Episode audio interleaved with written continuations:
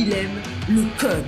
Il faut que la communication soit codée, mais de façon claire et transparente. La rigidité, c'est pas pour nous. Mon nom est Francis Parent-Valquette et vous écoutez le Sandro Show. Mais le plus important, c'est qu'il est bélier.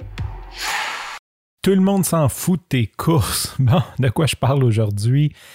Aujourd'hui, je vais te parler d'un article de blog. Quand j'ai commencé à courir, euh, il y a de ça comme 5-6 ans, mais j'étais très fier de ce que je faisais parce que j'avais le sentiment d'accomplir quelque chose. J'étais vraiment heureux. Je me sentais bien dans ma peau et j'étais fier parce qu'à tous les jours, j'allais un petit peu plus loin puis je voyais l'amélioration. Puis quand j'avais une chance, je rencontrais des gens que ça faisait longtemps que je n'avais pas vus ou dans un party ou des, des nouvelles personnes. Ben, je voulais juste leur parler de mes courses, mais Bon, bref, euh, les gens étaient tout le temps comme un peu euh, Ouais, ouais, bah, ok, ouais, c'est le fun. C'est certain que quand tu parles de course avec quelqu'un qui n'a jamais fait de course, on s'en fout, je veux dire, c'est une tortue, là, tu sais, euh, qui a touché 10 km/h, je veux dire, en, auto, tu dors à 10 km/h, donc c'est totalement un autre monde. Et pourquoi je te parle de ça, c'est que après quelques, quelques événements, quelques trucs, une des amies à ma blonde qui me partageait un article de blog qui s'appelait Les sept choses que j'aurais aimé savoir avant de commencer à courir. Bon, c'était en anglais, là, c'était pas tout à fait ça le titre.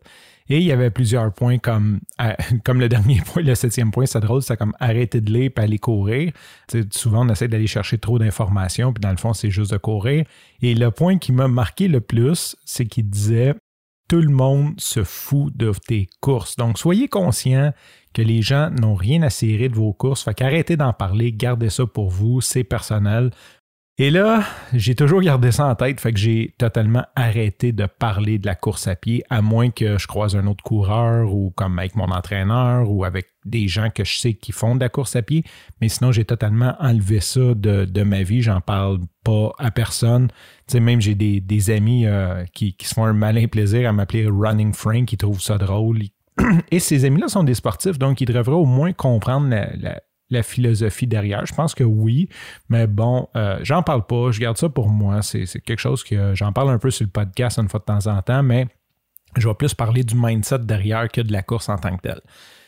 Et là, euh, j'ai toujours gardé ça en tête. Et hier, je reçois un super message de mon ami Charles que j'ai parlé. Euh, j'ai pas le numéro d'épisode, mais je n'ai parlé dans deux épisodes auparavant, là, celui du Team Green Love puis celui du 42 km. Il m'a envoyé un, un, message et il me dit je vois pas tes courses sur Strava, t'es-tu en break? j'ai comme fait, hein? Il y a quelqu'un sur la planète qui s'intéresse à mes courses? J'étais comme tellement content. Écoute, Dom, Dom c'est son beau-frère, mon entraîneur, m'avait dit comment que Charles, c'est une personne extraordinaire, mais il est comme encore plus extraordinaire que je le pensais parce que, sincèrement, je veux dire, on est juste comme des, des chums de Strava. On s'est croisés une fois, une fois ou deux. Mais tu sais, qui prennent la peine de prendre le temps de me demander si je vais bien, ça m'a donné. Euh, ça m'a touché. C'est juste comme j'étais vraiment touché par le geste et ça me donne une motivation de continuer. Lui va faire le marathon. J'en ai parlé dans un épisode, il s'appelle genre 42 km, quelque chose comme ça. Il va faire le marathon le 31 mai, euh, le marathon des pompiers à Laval.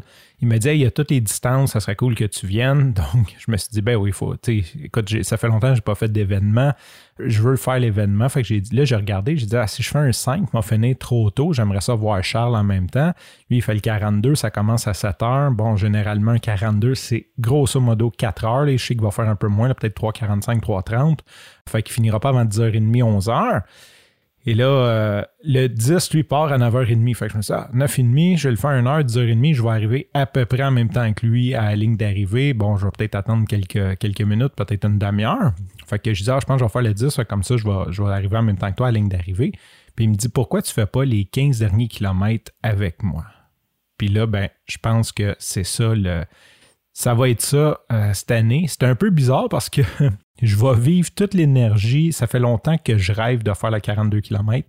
Je vais vivre toute l'énergie de la fin du 42 km, mais moi, je vais être en forme. Je vais avoir les photos du 42 km, mais je ne l'aurai pas fait. Fait que bref, je trouve ça un peu euh, étrange, mais en même temps, je veux être là. Je veux, je veux faire ça avec Charles. Charles, il a trop une énergie, trop cool. Je veux vraiment faire ça. Et c'est ce que je voulais partager avec toi. Fait que on s'enligne pour un 15 km du 27 au 42e kilomètre le 31 mai au Marathon des pompiers de Laval. Fait que sur ça, je te souhaite une belle journée. Je te remercie pour ton écoute et je te dis à demain. Bye bye.